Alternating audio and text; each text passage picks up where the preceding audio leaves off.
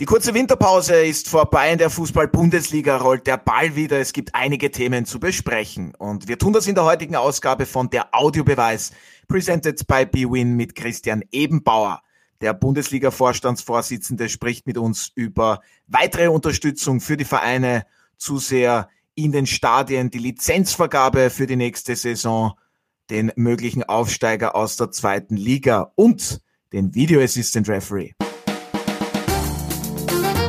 Der Audiobeweis Sky Sport Austria Podcast, Folge 94.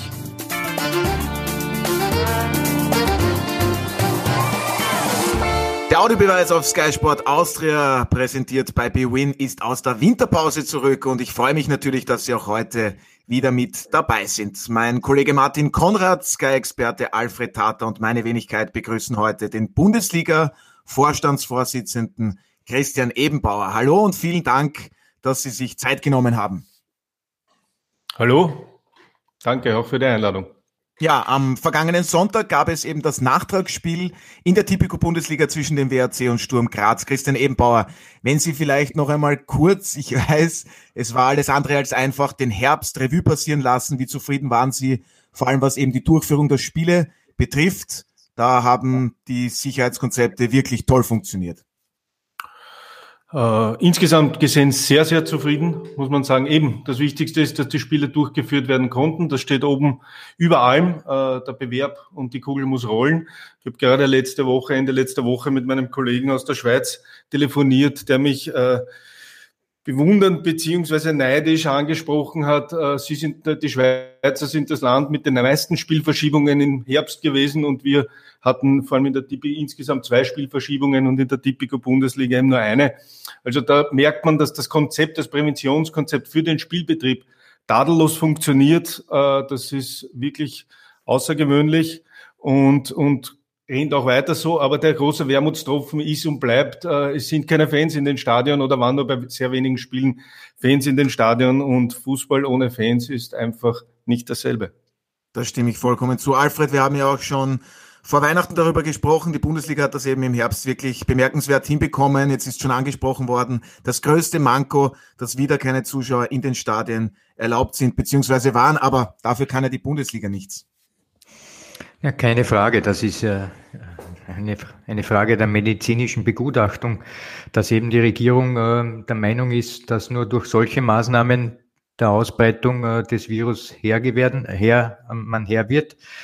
Wie es aussieht mit neuen Mutationen und so weiter, können wir vielleicht das eine oder andere noch in diese Richtung verschärft sehen. Das heißt, es könnte durchaus das Damoklesschwert noch in der Luft hängen, dass man auf geraume Zeit hinaus vielleicht doch keine Zuschauer im Stadion hat. Und das äh, wäre natürlich für alle Beteiligten dann sehr fatal. Also ich hoffe, dass man da einen Weg findet, um vielleicht diese Sache in den Griff zu kriegen, dass man auf absehbare Zeit, vielleicht in der neuen Saison, dann wieder eine erkleckliche Anzahl an Leute ins Stadion hineinlässt.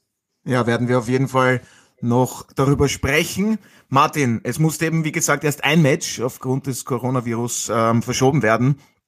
Alfred hat schon angesprochen, Mutationen. Bist du jetzt auch zuversichtlich gestimmt, dass im Frühjahr das Spielbahn wie geplant durchgeführt werden kann? Das ist eine äußerst schwierige Frage. Man könnte fast sagen, Österreich hat nicht nur neun Millionen Teamchefs, sondern auch neun Millionen Virologen. Und deshalb. Und Experten. Ähm, und Experten sowieso. Also da vielleicht sogar noch mehr, weil manche Experten haben ja zwei Meinungen. Also insofern ist es gar nicht so einfach.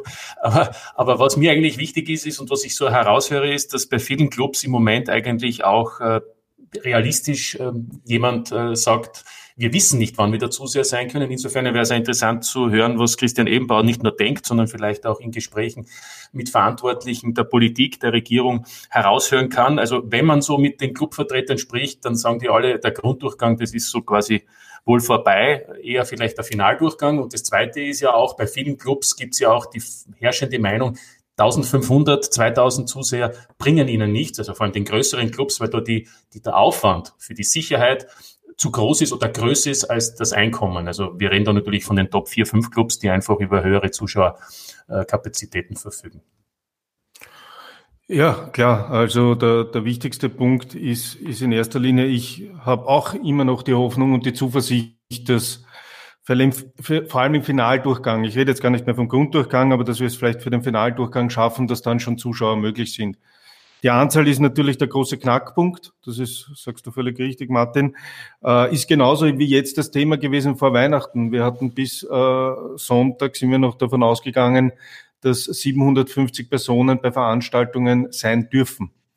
Äh, unter gewissen Voraussetzungen, beziehungsweise war die Frage, unter welchen Voraussetzungen. Da haben wir alle äh, gewartet, äh, was jetzt ist, mit Freitesten, mit in welcher Form auch immer. Die 750 waren für uns schon ein, ein großes Problem, muss man klar sagen. Es war, wir müssen davon ausgehen, wir sind im Juli 2020 damit gestartet, äh, dass man gesagt hat, 10.000 sind möglich.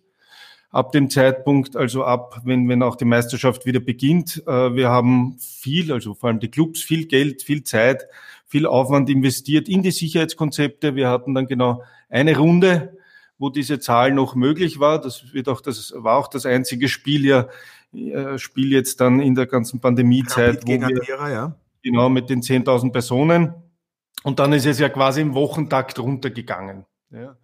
Äh, dass das natürlich nicht äh, zufriedenstellend war und dass das auch für uns sehr hart war und vor allem für die Clubs sehr hart war von den, von den Anforderungen, die man erfüllt hat, von den Möglichkeiten, die man geschaffen hat, äh, dann immer weiter runterzugehen. Aber trotzdem, man muss immer noch bedenken, Gesundheit steht natürlich an Nummer eins. Deswegen haben wir da auch zwar murrend, aber, aber doch zur Kenntnis genommen, dass es so ist. Und jetzt ist die Lage mit den 750, die jetzt gewesen wären, genauso gleich. Da ist, das ist einfach eine Zahl, wo es quasi bei keinem sich mehr rechnet. Also wo es definitiv mehr Aufwand ist, wenn man jetzt rein von wirtschaftlicher Seite betrachtet, es mehr kostet als, als, als Nutzen bringt, gerade in, in Freiluftfußballstadien, äh, die von mehr Zuschauern leben normalerweise.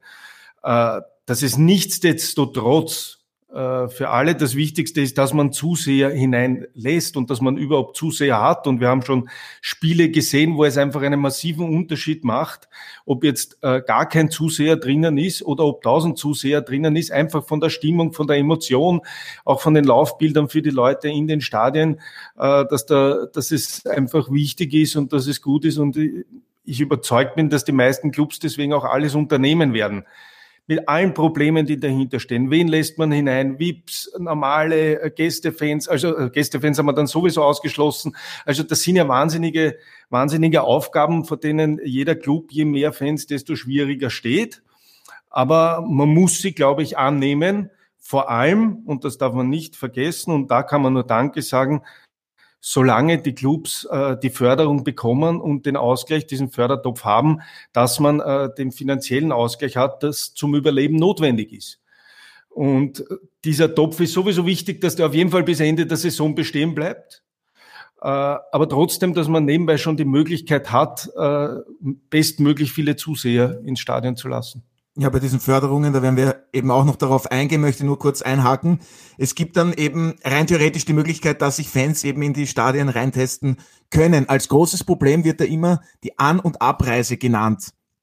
Da gibt es doch sicherlich gute Konzepte von den Bundesligisten. Warum scheitert es dann eben wirklich daran? Ich weiß, die Situation ist keine einfache, man muss die Fallzahlen immer im Auge behalten, aber da gibt es ja sicherlich gute Konzepte. Also das war in allen Gesprächen, das war schon im, im Juni das Thema. Im Juni war schon das Thema, wie wir, wir haben ja seit Juni immer gesagt, äh, wenn es Begrenzungen gibt, Mindestabstand ist gewährleistet, wenn 50 Prozent nur drinnen sind. Wir können das in den Stadien perfekt gewährleisten. Am Sitzplatz sowieso, beziehungsweise wenn man Stehplätze äh, zugewiesen zulässt, auch, beziehungsweise wenn man dort VIP, äh, äh VIP, wenn man dort auch Sitzplätze äh, installiert, was ja viele Clubs gemacht haben. Im WRC, beim WRC zum Beispiel ist es sogar auf der, sind ja auf der Auswärtstribüne sogar Sitzplätze installiert worden mit Abstandshaltungen. Also das ist das geringste Problem, das kann man leicht lösen. Es war damals auch schon in den Gesprächen mit dem Gesundheits- und Sportministerium klar, das Thema ist natürlich Buffet, sprich die Wurstsemmel und das Bier, wenn es überhaupt Bier erlaubt ist. Äh, und dann darüber hinaus natürlich äh, Toilettengänge und An- und Abreise. Äh, die Verpflegung im Stadion, wie man das lösen kann, hat auch tadellos funktioniert. Gibt auch Konzepte, die passen. Die An- und Abreise zum Stadion, also direkt vor dem Stadion, war auch klar. Also ist auch zugestanden worden, dass wir das gut unter Kontrolle haben. Das sind wir im Fußball gewöhnt. Vor allem mit den Auswärtsfans, aber auch sonst, wie, wie man quasi Blockabfertigung, so hässlich der Begriff auch ist, äh, aber machen kann. Auch wenn die Leute dann viel länger im Stadion sein müssen, was in der kalten Jahreszeit natürlich umso schlimmer ist. Aber was damals auch schon ganz klargestellt wurde, war die Frage der An- und Abreise nicht direkt um, im Umfeld des Stadions, sondern eben weiter ums Stadion gesehen. Und da ist man halt sehr, auf, sehr oft auf das Thema Wien gekommen äh, mit U-Bahn und sonstigen. Das war für mich ein bisschen das Thema. Es ist alles immer nur auf, aus Wien ausgegangen.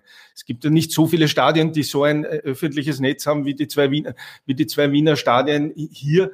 Äh, und, und wo man natürlich, wo die Fußballclubs nur einen beschränkten Zugriff haben, weil wir können nicht in den U-Bahnen plötzlich vom Wirkungskreis sagen, dort und dort muss das und das passieren. Aber wir sind der Meinung, dass man mit, mit den Konzepten, die die Clubs gemacht haben, sehr wohl schauen kann, wie läuft die An- und Abreise und welche Personen, äh, welcher Personenverkehr ist äh, wann, zu welchem Zeitpunkt möglich. Haben hier auch mit mehreren Firmen gesprochen, äh, Richtung äh, das äh, auch datenschutzrechtliche Thema mit Tracing, mit Tracing-Modellen haben wir, haben wir mehrere Angebote eingeholt, hätten auch äh, über die Clubs sogar das Angebot gemacht, dass wir über die Clubs äh, quasi, man kriegt eine Eintrittskarte mit der Zustimmung, dass man traced. Also man muss quasi bereit sein, wenn man ins Stadion gehen will.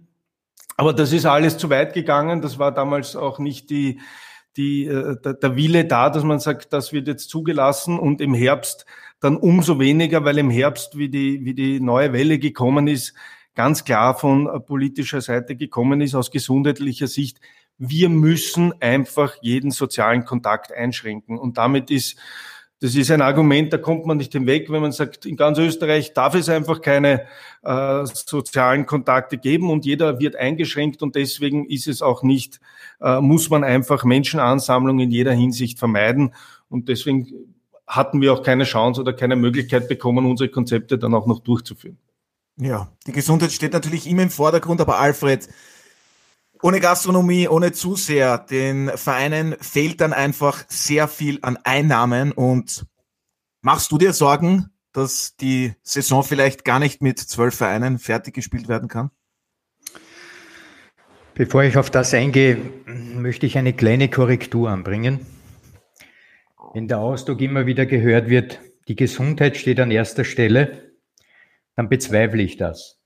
Weil im sozialen Leben in Österreich viele Dinge unter Anführungszeichen erlaubt sind, die sehr wohl gesundheitsschädigend sind und da wird von der Politik gar nichts unternommen.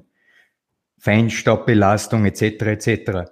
Worum es hier geht, ist nicht die Gesundheit, steht in erster Instanz auf dem Tableau, sondern die Frage, ob das Gesundheitssystem kollabiert. Und das ist ein wesentlicher Unterschied. Die Leute haben Angst jetzt, dass eben wenn die Intensivstationen überfordert sind etc., dass Leute sterben und dann die Triage vielleicht in, in noch äh, anzuwenden wäre. Also dann ausgesucht wird, wer wird ähm, auf die Intensivstation gelegt und wer wird eigentlich beiseite geschoben zum Sterben. Also eigentlich geht es nicht um die Gesundheit, weil es gäbe sehr viele Fälle in Österreich, die, wenn man das Gesundheit, die, den Gesundheitsaspekt an vorderster Stelle liegt, legt, dann würde sehr viel anders aussehen. Es ist aber nicht so, sondern es geht ums Gesundheitssystem. Nur so zur, zur ähm, Konkretisierung. Ähm, das andere ich, äh, was war überhaupt deine Frage jetzt? Hm, man vergisst so schnell. Also ich habe gefragt, ob du dir Sorgen machst, dass die Saison vielleicht nicht mit zwölf Bundesliga-Vereinen zu Ende gespielt werden kann, aus finanziellen Gründen. Und dann reden wir in nächster Folge eh über die Unterstützung. Ja, die finanziellen Gründe sind natürlich äh, unterschiedlich zu bewerten. Wir haben natürlich Vereine, die ein Gutteil ihres ähm, Budgets dadurch ähm, eben belegen, dass sie zu 30, 40 Prozent Zuschauereinnahmen haben. Andere wiederum äh, brauchen noch mehr den, äh, den, den Zuschauer sozusagen. Also wenn ich jetzt Admira vergleiche mit Rapid, ist das sicherlich ein wesentlicher Unterschied, was die Budgetierung betrifft hinsichtlich von Zuschauern. Daher kann man nicht das so über einen Kamm scheren. Ich glaube selbst, und da bin ich optimistisch, dass es für die heurige Saison keinen Ausfall geben wird, weil irgendein Verein kollabiert finanziell. Martin, wie sieht's bei dir aus? Machst du dir da Sorgen? Aber ich denke, am besten fragen wir dann eh auch Christian Ebenbauer.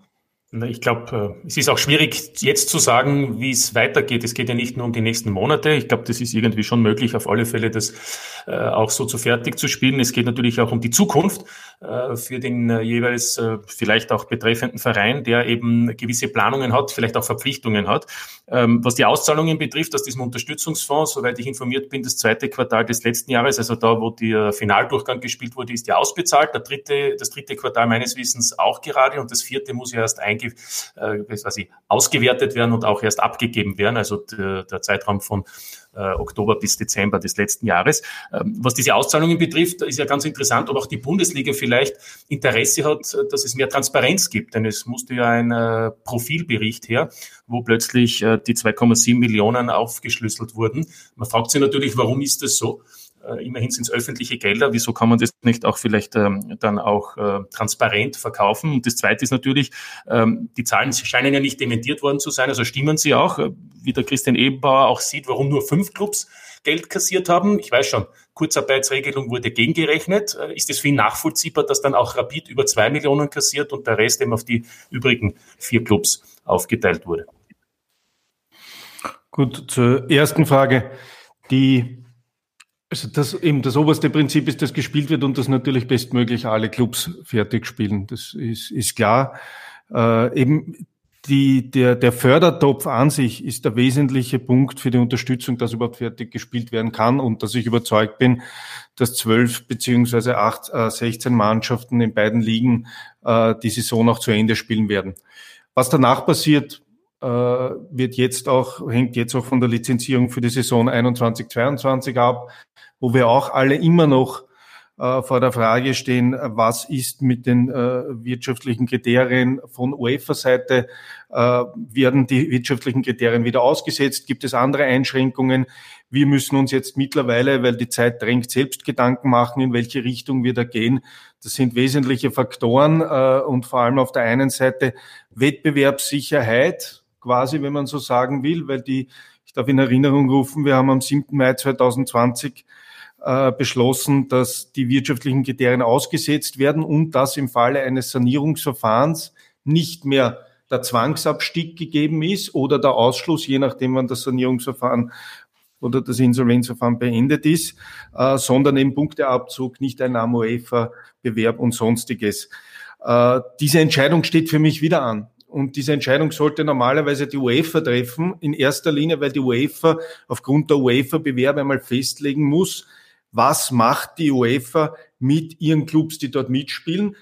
Lizenzieren sie alle durch, dann ist für uns klar, dann könnten wir auch. Aber wenn das nicht der Fall ist, was passiert? Die UEFA hat noch keine Entscheidung getroffen, sagt, sie lizenzieren, wir lizenzieren wirtschaftlich vielleicht nicht. Das ist noch das geringere Problem, aber da müssen bei uns circa acht Clubs voll lizenziert werden, während die anderen Clubs nichts müssen. Umgekehrt genauso. Wir sagen jetzt, wir lizenzieren. Die UEFA beschließt plötzlich im Mai, wir lizenzieren nicht.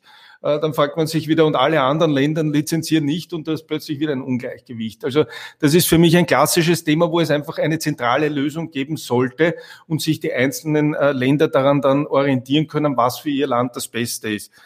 Das ist durchaus ein, ein, ein wesentlicher Punkt für mich und ein Kritikpunkt, dass hier noch keine Entscheidung getroffen ist, weil es uns einfach unter Zugzwang bringt. Äh, der Fördertopf an sich, dass der eben, äh, dass der eben eingerichtet und dass wir den haben, ist eben, wie gesagt, überlebensnotwendig. Jetzt hinsichtlich des Inhaltes, weil du gesagt hast, Martin, erste Phase war äh, April oder Mitte März bis Ende Juni, zweite Phase 1. Juli bis Ende September. Diese zwei Phasen sind jetzt einmal eingereicht und soweit ich weiß auch schon fertig überwiesen. Jetzt kommt die dritte Phase, die wesentlichste Phase natürlich, äh, nämlich äh, von Oktober bis Ende des Jahres, wo die meisten Spiele stattgefunden haben.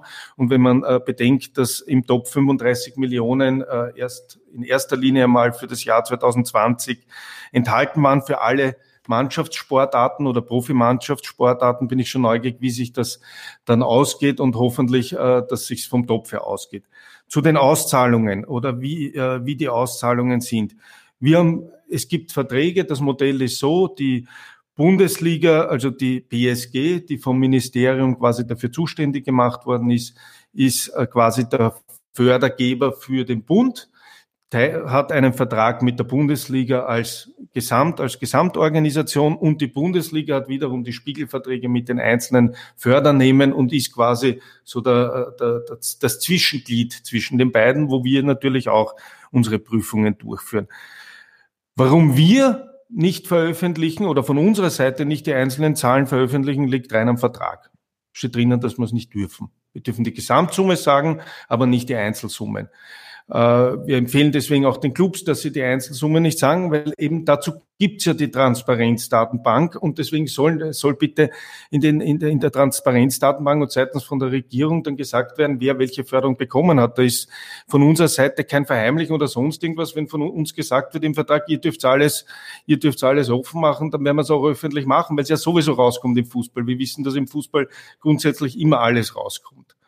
Äh, vom vom, äh, von, von der Höhe her, warum, wer, wie viel. Das, das Wichtigste hast du gesagt, die Gegenrechnung der Kurzarbeit in der ersten Phase, die ebenfalls eine enorme Unterstützung war. Und vor allem wichtig war, dass wir zusammen, und das möchte ich wirklich hervorheben, da ja gemeinsam mit der Gewerkschaft und den Spielern überhaupt die Möglichkeit geschaffen haben, dass Kurzarbeit die Spieler auch zugestimmt haben, was sie aufgrund ihrer befristeten Verträge nicht was sie nicht tun hätten müssen. Sprich, das war ja einzelvertraglich, jeder Einzelne musste zustimmen. Dass wir dann deswegen nur eine geringe Anzahl an, an, Förder, an, an förderungswürdigen Clubs haben, liegt eben genau an dem, was du gesagt hast. Die, die höhere Ausfälle hatten, was wird gefördert? Es werden ausfallende Sponsorverträge gefördert, was im Frühjahr ja noch weniger war, weil wir ja weil wir schnell gespielt haben und weil die Clubs wirklich gut gearbeitet haben mit ihren Sponsoren und in zweiter Linie die Zuseher, die natürlich bei von, von dir angesprochenen Clubs das Höchste ausmachen. Das ist auch das Wichtigste, was wir vorher gerade gesagt haben. Die Zuschauer werden ja zu 100 Prozent ersetzt. Das ist das Wesentliche. Deswegen ist auch, solange keine Zuschauer sind, enorm wichtig, dass es diesen Topf gibt. Das zweite sind eben die Sponsorausfälle. Und die Sponsorausfälle sind das Wichtige, weil bei Sponsorausfällen kann man sich vorstellen, ist es immer schwierig. Eben, es sollen Corona-bedingte Sponsorausfälle sein. Da ist eine Prüfung dahinter, welche Sponsorausfälle finden wann statt. Und da kommen die wesentlichen Unterschiede in den Förderungen pro Club dann her. Und natürlich ist ein Club, der ein 30 Millionen Budget hat oder 40 Millionen Budget hat oder 15 Millionen Budget hat, dann in der Gesamtsumme anders als ein Club mit einem 5 oder 6 Millionen Budget. Das ist, wenn man sich im Verhältnis anschaut, nicht verwunderlich. Dass es da eine, den einen oder anderen Ausschlag gibt, äh, habe ich auch gesehen.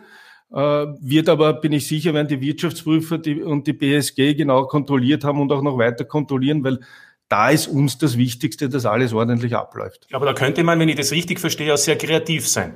Denn in der Theorie ist es ja möglich, dass ein Vorstand oder Geschäftsführer eines Bundesliga-Clubs mit einem Sponsorvertreter übereinkommt, dass der aktuelle Sponsorvertrag nicht ausbezahlt wird, weil es dem Sponsor auch nicht so gut geht und der sagt, du weißt was, ich zahle da 2022 das Doppelte, weil jetzt hole ich es mir inzwischen von dem, vom Staat. Ja. Ist ja theoretisch möglich, oder? Es ist auch immer, das ist auch mein Hauptpunkt gewesen in allen Gesprächen, dass man eben das vermeiden will. Deswegen gibt es ja auch Nachprüfungen und auch, auch, auch dann Nachwirkungen, wo man schauen kann. Also das ist, das wird im Moment, wenn man es jetzt, wenn man es jetzt plakativ sagt, so genau wie du es gesagt hast, jetzt die Möglichkeit, das so zu tun. Allerdings mit dem riesen Pferdefuß und darauf weisen wir sehr wohl hin und auch äh, von unserer Seite, weil uns ist das Wichtigste, wir sind ja eben auch im Vertragsverhältnis drinnen, dass wir ganz klar, dass wir ganz klar darauf hinweisen, es wird im Detail geprüft, es wird nachgeprüft werden und äh, denkt äh, und im Prinzip auf das Vertrauen und auf die Sorgfältigkeit und auf die ordentliche Geschäftstüchtigkeit der Einzelnen hinzuweisen, dass solche Modelle irgendwann ein Problem darstellen werden. Ja, war jetzt sehr viel drinnen. Alfred, was mich äh, da interessieren würde, also Förderungen kann es da natürlich nie genug geben, beziehungsweise desto höher, desto besser. Aber der Fußball, der hat da eben schon das größte Stück vom Kuchen bekommen. Verstehst du die Kritik? Denn da geht es ja auch unter anderem um Basketball, um Eishockey, um da nur ein paar Sportarten andere zu nennen. Verstehst du die Kritik, wenn man sagt, das ist der Fußball, der bekommt da viel zu viel? Und verstehst du auch die Kritik, die Kultur, die ist komplett geschlossen, wenn manche sagen, ja, warum hat der Fußball da eigentlich eine Sonderstellung? Naja,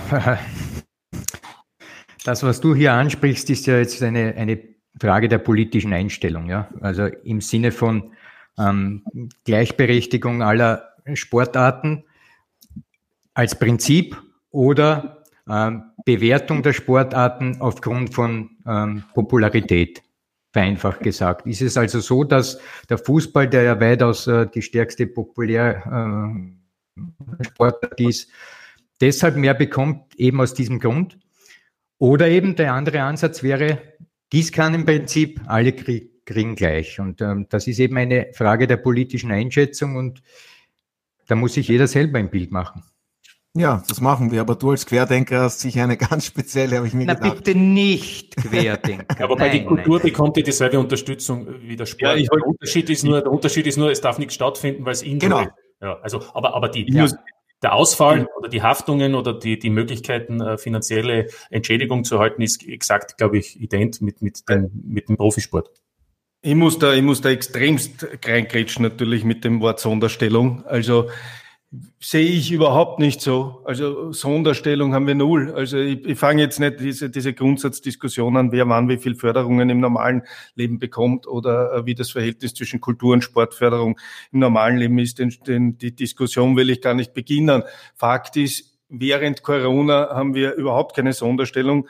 Viel mehr noch, dass wir eben für, und da haben sich, wir haben auch dann mehrere, mehrere, äh, mehrere Runden mit unseren anderen Partnern, wie du zum Beispiel Handball, Volleyball, Basketball, äh, Eishockey, wo wir alle zusammen und wo wir vom Fußball automatisch gleich in den ersten Gesprächen, weil wir die halt am frühesten geführt haben und am schnellsten dann auch wieder gespielt haben, gesagt hat, wenn es um finanzielle Unterstützung geht, nicht nur Fußball, es geht um alle Sportarten. Deswegen gibt's auch diesen Fonds. Also das, das, äh, das Lob können wir uns schon nehmen, dass wir gesagt haben, es soll nicht nur der Fußball sein, sondern äh, dieser Fördertopf ist für alle, äh, für die Mannschaftssportarten, jetzt für die Profimannschaftssporten da und dort werden alle gleich ersetzt. Und wenn der Topf leer ist, ist er leer. Sprich, dort werden ersetzt eben die Zuschauerentgänge und äh, die Sponsorausfälle. Und das bekommen alle gleich, je nachdem, was er halt hat. Also das ist genau wieder diese Budgetfrage und hat gar nichts mit Popularität zu tun. Genauso wie auf der anderen Seite äh, im Breitensport der MPO-Topf da ist, der halt eben auf, ein, auf dem anderen System aufbaut, eben auf den Betriebskostenzuschuss im Gegensatz zu unserem. Also das äh, mit dem mit dem entgangenen äh, mit den entgangenen Einnahmen, weil das bei im Profisport einfach sachgerechter ist und äh, das auch mit den mit den politischen Stellen äh, vernünftig so diskutiert wurde. Dass das äh, wie es jetzt wie die Frage ist für mich eben wie es weitergeht, weil äh, die, der Topf eben, man kann nie genug kriegen. Es ist eben ein, ein Ausfall, ein Ausfallausgleich. Es ist nicht, nicht mehr, es ist kein, kein Geschenk, man kriegt nicht mehr obendrauf oder sonst was, sondern man kriegt das, was man im letztes Jahr verdient hat, ersetzt oder eben jetzt nicht verdienen kann. Nur die Frage ist, kann man das im Nachhinein dann wieder so verdienen? Kann man, wie schnell kommt man dorthin? Ich, ich, ich kann das nicht oft genug sagen die Fans, dass die dann, wenn es wieder kommen dürfen, oder wer würden jetzt auch kommen, schon allein aufgrund der Pandemie, dass er sagt, na, eigentlich ist man Zeichel, auch wenn er mit Freitesten rein darf. Das vergessen wir immer. Wir glauben, wenn jetzt 5000 zu, zugelassen würden, dass dann 5000 kommen würden. Glaube ich nicht. Mhm. Weil es genug Leute gibt, die Angst haben, die diese Krankheit nicht haben wollen. Und das, und da ist so viel Arbeit dann dahinter, die für alle Veranstalter, dass man überhaupt die Leute auch wieder dazu bekommt. Am Anfang wird jeder jubeln, das erste Mal, wenn eine Hupfbude offen ist, wird man wahrscheinlich in die Disco gehen und sich sagen, hurra, hurra, wenn dann wieder was passiert, äh, dann, dann überlegt man sich schon zweimal oder dreimal. Also, dass das alles wieder ins Laufen kommt, pff, davor habe ich die meisten Bedenken und da muss man, da muss man schon allein viel zusammenarbeiten und da werden alle Bereiche, in jedem Bereich natürlich versuchen, auch die Endkonsumenten wieder zu bekommen. Geschweige denn, wie viel Geld haben die Leute überhaupt noch für die ganzen Freizeitvergnügungen? Das äh, steht auch auf einem, anderen, auf einem anderen Papier geschrieben noch. Das Wichtigste ist eben, dass es weitergeht. Jetzt diese verschiedenen Mutationen, da ist die Angst sehr groß, dass da noch einmal ein härterer Lockdown kommt.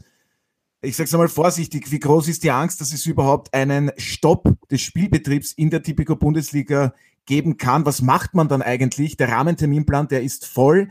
Im Sommer soll eine Europameisterschaft, ich sage es noch einmal, in zwölf verschiedenen Ländern stattfinden. Äh, ja, das wäre aus meiner Sicht unmöglich. Also ein, ein Stopp des Spielbetriebes würde dazu führen, dass wir die Meisterschaft nicht zu Ende spielen können.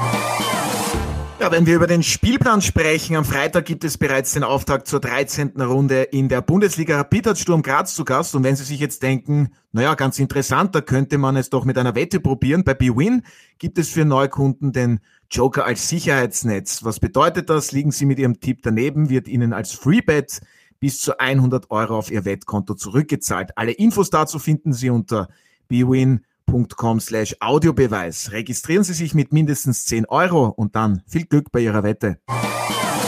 Wir haben, wenn ich es jetzt im Kopf habe, von den Terminen, wenn man die UEFA-Termine dann heranzieht, äh, dass man überhaupt ganze Runden nachspielt und mit dem Cup und mit den Länderspielen, also aus, kommt man nicht durch. Unter der Voraussetzung, dass die Euro stattfindet. Ich gehe davon aus, dass die Euro stattfindet. Äh, ich gehe davon aus, dass die UEFA spätestens Anfang März entscheiden wird, wie es mit oder ohne oder ob nur äh, inländische Fans zugelassen werden in der jeweiligen Stadt oder ob auch von anderen Ländern, was ich eher bezweifle, überhaupt Menschen in die Stadien fliegen dürfen. Äh, aber oben drüber steht natürlich die Hauptfrage, findet es in den zwölf Städten statt? Ich hätte mir vor ein paar Monaten noch gedacht, ich, das ist nicht, das ist umändern werden. Mittlerweile kann ich mir schon vorstellen, dass die UEFA aufgrund der Voraussetzungen oder aufgrund der äh, Verträge, die sie auch hat, alles tun wird, dass es wirklich in allen Städten stattfindet, wie geplant. Alfred, Verträge sind Verträge, das ist mir schon klar. Wir befinden uns in einer weltweiten Pandemie und die Europameisterschaft soll eben in zwölf verschiedenen Ländern stattfinden. Ist das nicht kompletter Irrsinn? Äh, wenn man mich persönlich fragt, äh, geht es jetzt um die Grundidee, die ja sehr, die von, von der, ich weiß nicht, wie es der, wie es der Fredel sieht, das interessiert mich auch. Grundsätzlich die Idee, die der Michel Platini gehabt hat äh, mit den zwölf Ländern und ganz Europa, finde ich eine schöne, eine romantische. Würde War ich ja auch eben vor der Pandemie, ja, muss man ja dazu sagen.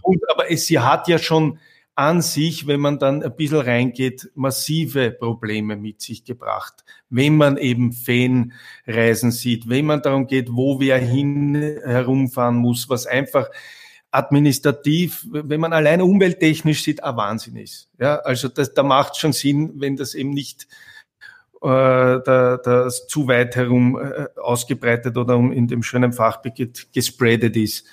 Äh, dass das natürlich in der jetzigen, in der jetzigen Situation umso heikler ist und vor allem auch für die, für die, für die sportliche Betreuung oder für die sportlichen, für die Sportler an sich das Reisen jetzt schwierig ist, ja, braucht man, glaube ich, nicht drüber reden, dass es eventuell vernünftig wäre, das nicht äh, so breit gefächert, sondern äh, welche Länder möglich wären. Und da gibt es doch einige, die sehr schöne Stadien haben in Europa, wo man das sehr gut abführen könnte und vielleicht mit mehr Fans dann auch, wenn es alles an einem Ort ist. Ja, wenn ich jetzt dann, die Frage war ja an mich gerichtet, kann ich gleich sagen, der Christian hat sie auch für mich beantwortet. Also ich denke, die Champions League hat das gezeigt. Man kann auch ein äh, Finalturnier sozusagen abhalten, ähm, sehr, sehr konzentriert und das wird auch in diesem Fall der beste Weg sein. Also einen ein Land zu finden, wo man sehr konzentriert Stadien hat und dort das so spielen, das wäre eigentlich das Vernünftigste. Ja, der Rahmenterminplan, der steht auch für die Saison 2021, 2022 schon fest. Äh, Wird es da vielleicht noch Adaptierungen geben müssen, Christian Ebenbauer? Äh, also ich hoffe nicht. Also die, die, das 21, 22 war jetzt eine und das ist, man muss eben, man muss eben das Positive sehen aus der, die, aus der, aus dem, aus der ganzen Pandemie und man muss eben die die Zuversicht haben. Das ist ja das Wichtigste. Und gerade solche Themen wie der Rahmenterminplan 21, 22, wo man dann sowohl die Clubs untereinander als auch mit dem ÖFB, der einen anderen Bewerb noch durchführt, als auch dann mit der UEFA, wo wir einen UEFA-Termin nutzen können, äh, als auch mit den TV-Partnern, vor allem äh, mit, mit Sky, dass wir da sehr schnell Lösungen gefunden haben, trotz der Schwierigkeit, die auch 21, 22 auf uns zukommen und noch mehr 22, 23 dann mit der, mit der, äh, mit der WM. Äh, das, das sind genau die Punkte, wo ich glaube, da sind wir safe und es sollte nichts passieren. Ja, dann, wenn wir schon über die nächste Saison sprechen, Thema Aufstieg. Aufste äh, der erste in der zweiten Liga, Lafnitz, äh, der möchte nicht aufsteigen, wird da wohl nicht um eine Bundesliga-Lizenz ansuchen. Was ist da der Stand der Dinge? Und vielleicht können Sie auch noch einmal für unsere Zuhörerinnen und Zuhörer genau erklären, die möglichen Szenarien, was da ein Relegationsspiel betrifft, denn der FC Liefering, aktuell Tabellenzweiter, der verzichtet ja von selbst auf den Aufstieg in die Bundesliga. Zuallererst, äh, wenn man auf, auf so eine Frage eingeht, ist mir das Wichtigste. Ich glaube, wir haben in Österreich und zwar in Gesamtösterreich, natürlich ist das Hauptaugenmerk da immer jetzt in den letzten Jahren auf die zweite Liga gerichtet gewesen, dass äh, auf, also zweite, dritte Liga niemand in die zweite Liga aufsteigen will. Äh, es wurde aber nie darauf geschaut, was in den Ligen darunter ist und dass das ein Grundsatzproblem in ganz Österreich ist, dass immer weniger Clubs überhaupt aufsteigen wollen schon von der Landesliga in die Regionalliga oder von einer Bezirksliga in die Landesliga, dass hier einfach schon massive äh, Unterschiede sind. Ist aus meiner Sicht ein Auftrag an die, an die, an die Verbände, an die Bundesliga, an den ÖFB, hier einfach Maßnahmen zu setzen, dass eben jeder Club nach dem sportlich Höchsten strebt, dass er aufsteigen will. Aber, und das ist mir ganz wichtig, mit der Rieseneinschränkung, jeder soll wissen, wie weit es für ihn Sinn macht, aufzusteigen. Also unter den wirtschaftlichen, infrastrukturellen und administrativen Rahmenbedingungen, wenn man es kurz oder kurz ist nicht kurz sagen will, soll jeder das Sport, sportlich Höchste versuchen. Und deswegen, warum ich das sage, Lafnitz ist ein perfektes Beispiel. Lafnitz hat mit der zweiten Liga aus meiner Sicht für das, für das Dorf oder Stadt, für die kleine Stadt, für die kleine Umgebung, für die Möglichkeiten das Beste herausgeholt, was infrastrukturell, wirtschaftlich und auch mit den administrativen Möglichkeiten möglich ist und sagt ganz klar, nein, die Pico-Bundesliga schaffen wir nicht. Das ist aus meiner Sicht völlig richtig. Und das ist auch das, was wir mit, dem, mit den wirtschaftlichen und infrastrukturellen Anforderungen der letzten 20 Jahren, die man in der Lizenzierung hat, auch immer klar titulieren. Am Städten habe ich da immer gern als Beispiel genannt. Am Städten ist jahrelang in der Regionalliga vorne gewesen, hätte schon längst aufsteigen können. Und gesagt, nein, wir sind noch nicht so weit. Wir sind vom Stadion nicht so weit, wir sind von den Mitarbeitern nicht so weit und wir sind auch, äh, wir sind zwar sportlich so weit, aber vom Umfeld noch nicht. Und haben dann nach Jahren und sind jetzt ein fixer Bestandteil der, der, der zweiten Liga. Und das, und ich glaube, daran muss man messen, wer kann wohin und auch wenn die Clubs dann, äh, und das ist auch, da kommen dann es geht dann vom Hundertsten ins Tausendste mit fünf Regelung und alles. Aber dass man einfach sich objektiv anschauen muss, was sind die Möglichkeiten in dem Gebiet und was macht Sinn in dem Gebiet. Weil wir spielen trotzdem alle, damit man eben nicht damit äh, fremdfinanziert werden kann, wie jetzt über den Topf, sondern im Prinzip, dass die Clubs sich selbst erhalten können mit, äh, mit Sponsoren, mit Zuschauern, mit Transfers äh, mit, mit, äh, und mit sportlichem Erfolg. Das und ist ja Vermarktung. Und das ist für mich, kommt dazu zur Vermarkt, also man sagt ja immer, ich glaube, ich höre immer von deinen Kollegen, äh, Sky ist ja der größte Sponsor der Bundesliga. Ja. Aber das, das sind genau, das sind, das sind die Punkte für mich und deswegen finde ich das, äh, finde ich das sehr, sehr mutig und sehr gut, was Lafnitz hier gemacht hat. Übrigens, Lafnitz ist eine Gemeinde mit 1500 Einwohnern, also weder Stadt noch Marktgemeinde, muss man vielleicht nur erwähnen. Okay. Spielen aber hervorragenden Fußball. Ja, das eine hat mit ja. dem anderen nichts zu tun. Eben. Ja, aber es hat auch Grödig gegeben, die der Preis. Deswegen hat man es mittlerweile geändert, ne? Nee, aber dort hatte eine Familie, in dem Fall Haas, äh, dafür gesorgt, dass äh, Fußball in der Bundesliga gespielt wurde. Offensichtlich ist der Herr Leudl nicht dazu bereit. Ja, aber die Frage ist eben die Langfristigkeit. Erinnert dich zurück, was der Christian Haas, ich kann mich noch erinnern, wie er mich dann im März, wann war es, 2015? 16. Ich, 16 angerufen hat und gesagt hat, Christian, wir geben für die zweite Liga auch nichts ab. Und äh, also eben, deswegen sage ich, ich glaube, die Erfolge, die in Grödeck gewesen sind, sind unfassbar. Also rein sportlich ja unfassbare Erfolge. Ja.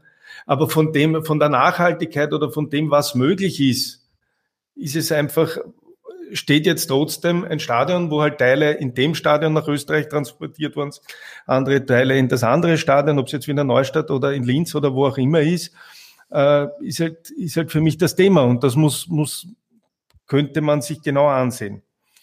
Äh, von, von wichtig war jetzt die Frage, wenn die ersten beiden nicht die Lizenz ja, haben, das ja. genau, wie es dann genau. mit der Relegation, glaube ich, weitergeht und wie viele genau. Mannschaften dann überhaupt die Möglichkeit haben. Also bis zur, äh, es ist bis zur ich hoffe, ich sage jetzt nichts Falsches, sind der siebte oder der achte Platz. Das, ich glaube, da äh, das bis zum, haben wir gesagt, dann bis zum siebten. Ich bin mir jetzt ziemlich nicht ganz sicher, ob es der siebte oder der achte Platz ist, äh, dass bis zu dem Relegation gespielt würde. Also ein Club, der eine Lizenz hat, kann, wenn er auch noch siebter ist in der Saison, äh, 2021, um gegen den Letztplatzierten der Tipico Bundesliga in zwei Relegationsspielen um den Aufstieg spielen. Mit die ersten beiden keine Lizenz. Wenn die ersten beiden aus der Tabelle keine Lizenz haben, was nach derzeitigem Stand eben äh, der Fall ist. Das heißt, der Direktaufstieg ist nur Platz 1 und Platz 2. Richtig. Das war ein wichtiger Punkt aus meiner Sicht auch, der Gott sei Dank mit Zustimmung auch von, von beiden Ligen äh, passiert ist, dass man eben sagt, weil eben immer die Kritik war, es kann doch nicht sein, dass er Fünfter oder Sechster, weil die Vorderen die Amateurmannschaften sind oder, oder Farmteams oder, oder Aufstiegsverzicht oder wie auch immer, dass der dann einfach aufsteigt. Das halten wir für richtig und deswegen haben wir gesagt, der sportlich Erst- oder Zweitplatzierte sind die, die die Direktaufstiegmöglichkeit haben. Darüber hinaus, ja, man muss die Möglichkeit schaffen, aber dann Relegation. Aber wie hoch, ja. Christian Ebenbauer, schätzen Sie die Chance, dass äh, all das heuer im Sommer sportlich entschieden wird oder jetzt im Frühjahr und dass eben nicht puncto Lizenzen, Wirtschaftlichkeit, finanzielle Probleme, wie schon im Vorjahr, auch wenn Mattersburg ein anderes Beispiel war, äh, dann eben ein, ein, ein, ein sportlicher Absteiger doch nicht absteigen muss? Ich schätze, ich glaube, das ist sehr hoch und liegt bei fast oder bei 100 Prozent eigentlich aus dem einfachen Grund, weil ich auch davon ausgehe, dass es eben bei der Lizenzierung äh, noch Anpassungen geben wird, weil die Situation einfach, es ist unplanbar. Also wenn man jetzt von der normalen Lizenzierung ausgeht, dass ein Club für die Saison 21, 22 ein volles durchgängiges Budget abgeben muss, äh, wie, auf was hinauf? Wie soll der das machen? Also das, deswegen äh, ärgert es mich so, dass noch nichts gekommen ist von der UEFA und wir uns jetzt einmal intern mit den Clubs äh, in, in einer Arbeitsgruppe Gedanken machen müssen, wie gehen wir mit der Lizenzierung um?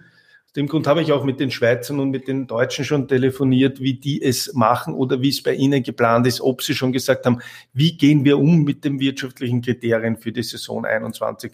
Was ist mit dem Going-Concern-Prinzip bis Juli 2022? Muss das der Senat äh, 5 voll würdigen?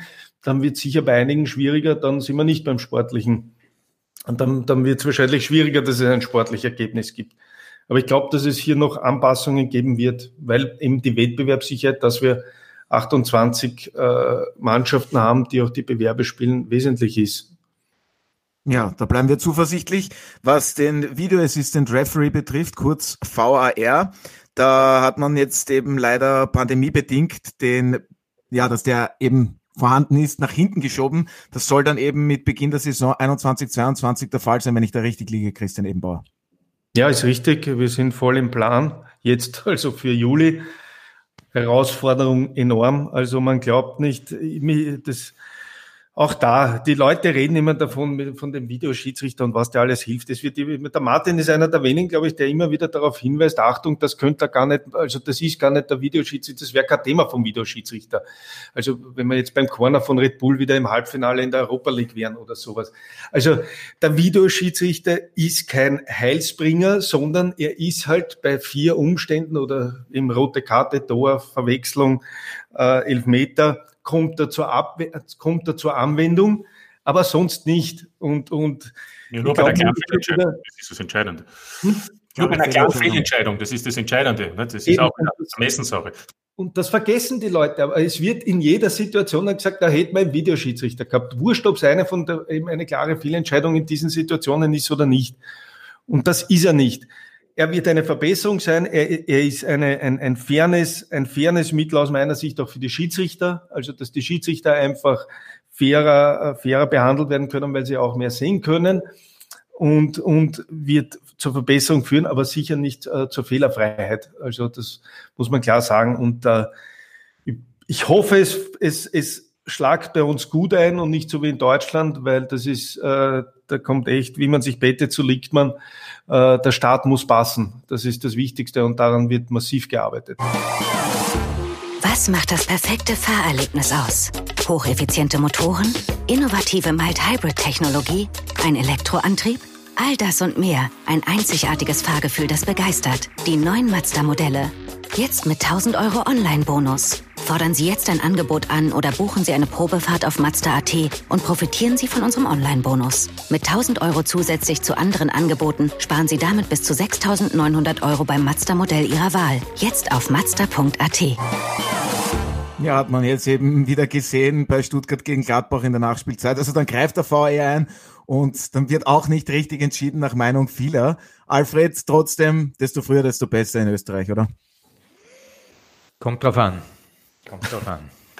Wie wir schon gesagt haben, die, die Schwäche des VAR ist äh, des Öfteren auch zu sehen, und das hat mich oft auch erzürnt, dass diese Leute dann das auch nicht sehen, was eigentlich Sache ist. Also oft wird das dann delegiert, der Schiedsrichter geht wieder zurück, schaut sich's wieder an und alle greifen sich am Kopf, weil ähm, das war eigentlich ganz klar, was zu geben gewesen wäre. Also oft einmal ist auch der VAR nicht derjenige, der für Klarheit sorgt.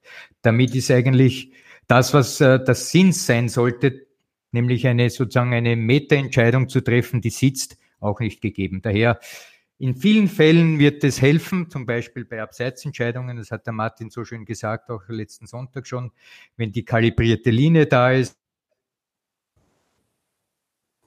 Ui. Und das, äh, ja. Du hast Frage der, Du bist Apropos ja, da sein. Deine Internetverbindung ist gerade nicht so vollkommen da. Aber jetzt ist er wieder da.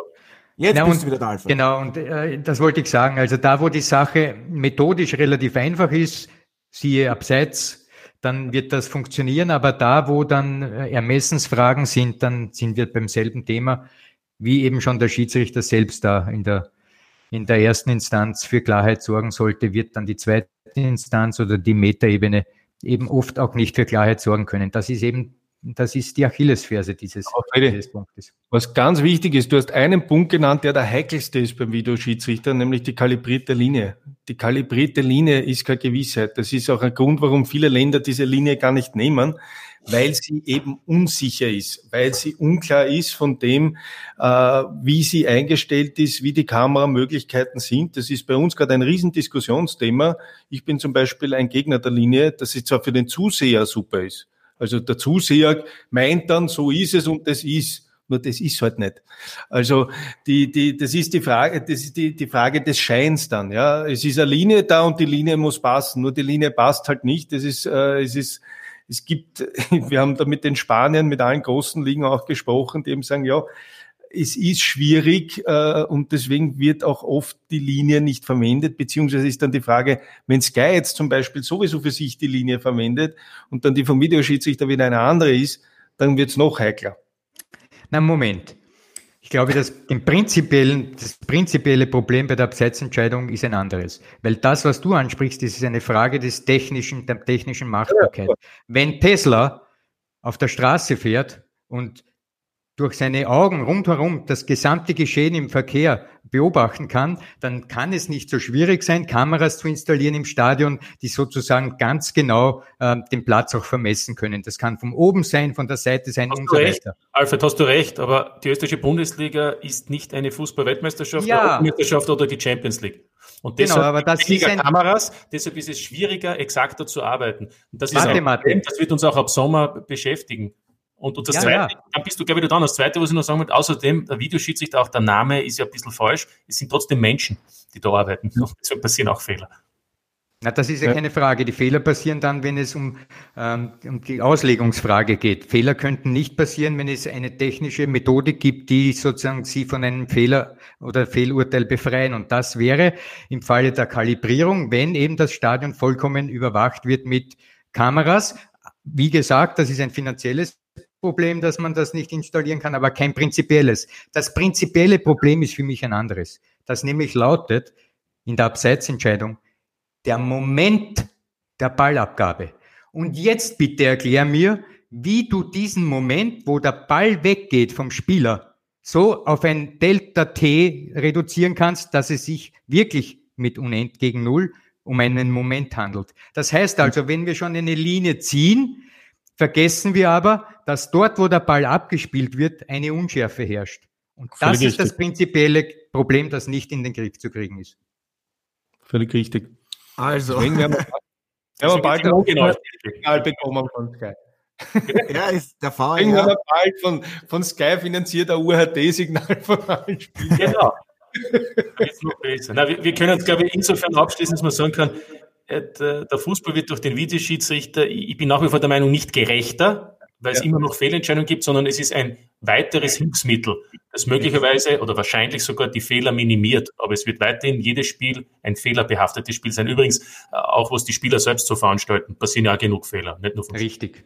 Ja, und was wir jetzt auch festgestellt haben, wenn Sie noch genauer wissen wollen, wann der VAR eingreifen würde, dann hören Sie sich einfach ein Spiel kommentiert von Martin Konrad an, hätte ich gesagt, oder? Also, da war jetzt wirklich sehr viel dabei, viel Interessantes, Nein, viel noch Komplexes. Nicht, noch nicht fertig machen, bitte. Ich hätte noch eine Frage an Christian. Bitte gerne, Alfred. Ja, ein wesentliches äh, Ding, das mir wirklich am Herzen liegt, ist jetzt die Frage der Evaluierung der sogenannten Reform. Ja. Ob das Format, das wir jetzt sehen mit der Zwölferliga und im Speziellen mit dieser, konkret mit dieser Teilung, wo dann noch äh, es Playoffs gibt, ob das wirklich jetzt schon evaluiert wurde, wurde innerhalb der Bundesliga mit ähm, dem nötigen Respekt auch. Weil wenn ich jetzt sehe, dass die UEFA ihr Vereinsprogramm nämlich äh, verändert mit der neu geschaffenen Conference League, dann wird mir das alles schon sehr, sehr kritisch, dass man hier also noch zum Beispiel den siebten und dem achten mit einbezieht in, die, in das Playoff und so weiter und so fort. Und meinst also, du auch die Punkteteilung nach dem Grunddurchgang? Genau, all das. Ist das ich habe es mir notiert, noch, ich habe es jetzt weggelassen. Aber du, hast schon, du? du hast schon die Abschiedsrede gehalten. Und das ja, ich weiß. Wenn wir schon den Bundesliga-Vorstand haben, gut. bitte. Bitte. Christian. Gerne, gerne. Also die erste Evaluierung war ja nach einem, nach der ersten Saison. Äh, das war eine ausgiebige Evaluierung, weil da ist es ja genau darum gegangen wieder, dass wir über die Punkteteilung intern diskutiert haben und sehr wohl die Frage war, was ändern wir an der Punkteteilung und was ändern wir auch sonst. Das Ergebnis ist bekannt. Wir haben gesagt nach der ersten Saison, wir bleiben dabei und wir haben auch gesagt, wir bleiben auf jeden Fall die ersten drei Saisonen dabei. Wir sind jetzt in der dritten Saison. Äh, die Pandemie ist dazwischen gekommen. Die Evaluierung ist jetzt dann erst, also diese vollständige mit dem externen Partner, die wir nach einer Saison gemacht haben, was auch nicht billig ist, muss man sagen, dass wir die nach drei Saisonen wieder machen. Also das einmal zum Inhaltlichen, weil du fragst äh, von der Evaluierung. Das heißt, im Herbst wird wieder evaluiert. Ja, ist aber das Schwierige, das Schwierige natürlich ist jetzt, die Pandemie hat da im Prinzip jede Statistik zusammen. Ja, also das muss man, das muss man auch jetzt schon klar sagen, von dem, sei es jetzt die Frage der Zuschauersteigerung, die ja ein wesentlicher Punkt war, wo ich immer gesagt habe, ey, wir sind eigentlich froh, dass wir Zuschauer, äh, mehr Zuschauer haben, leider nach der ersten Saison nur die eineinhalb Prozent, dann wieder aber eigentlich wir müssen ja auch, wir müssen aufhören, einfach nur durchzudividieren, weil jetzt dividieren wir durch 195 durch, wo wir früher durch 180 durchdividiert haben. Wenn es 180 gewesen wären, wären es eigentlich über 10 Prozent plus an Zuschauern. Wo ich zum Beispiel für mich natürlich, ich bin ein Befürworter der, der Reform, sage, äh, super, funktioniert. Äh, und das ist halt in, mehr, in, in, mehreren Bereichen so, sportlich genauso. Woher kommen die UEFA-Folge? Wie ist die Homogenität in der Meisterschaft?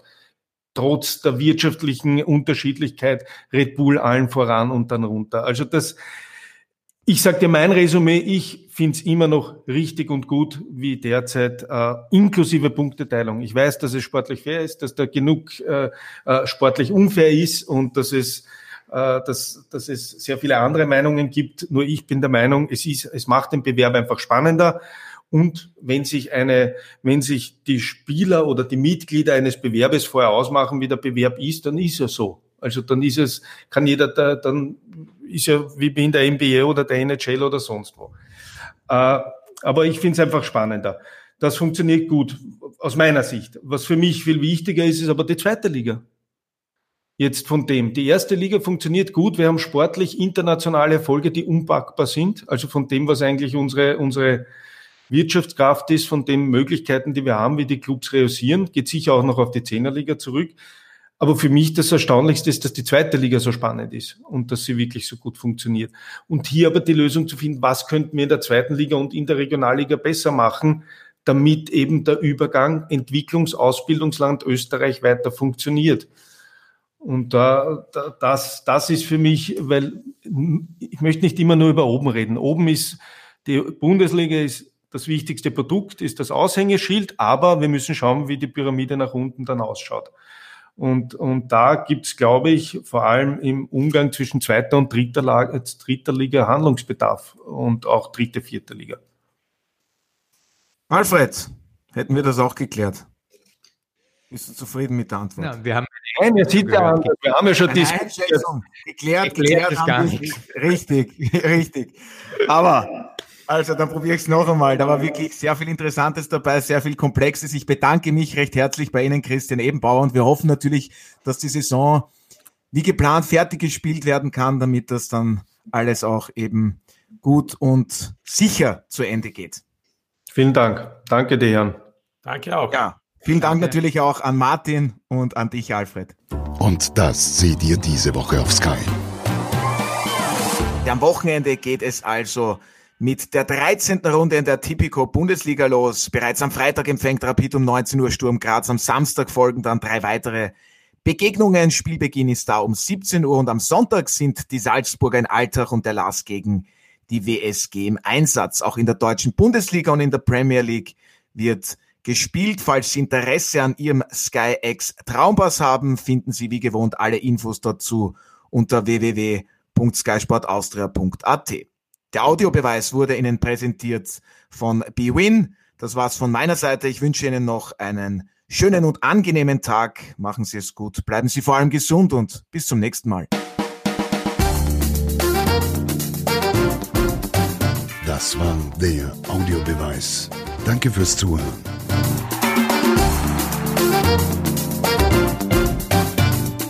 Hört auch das nächste Mal wieder rein.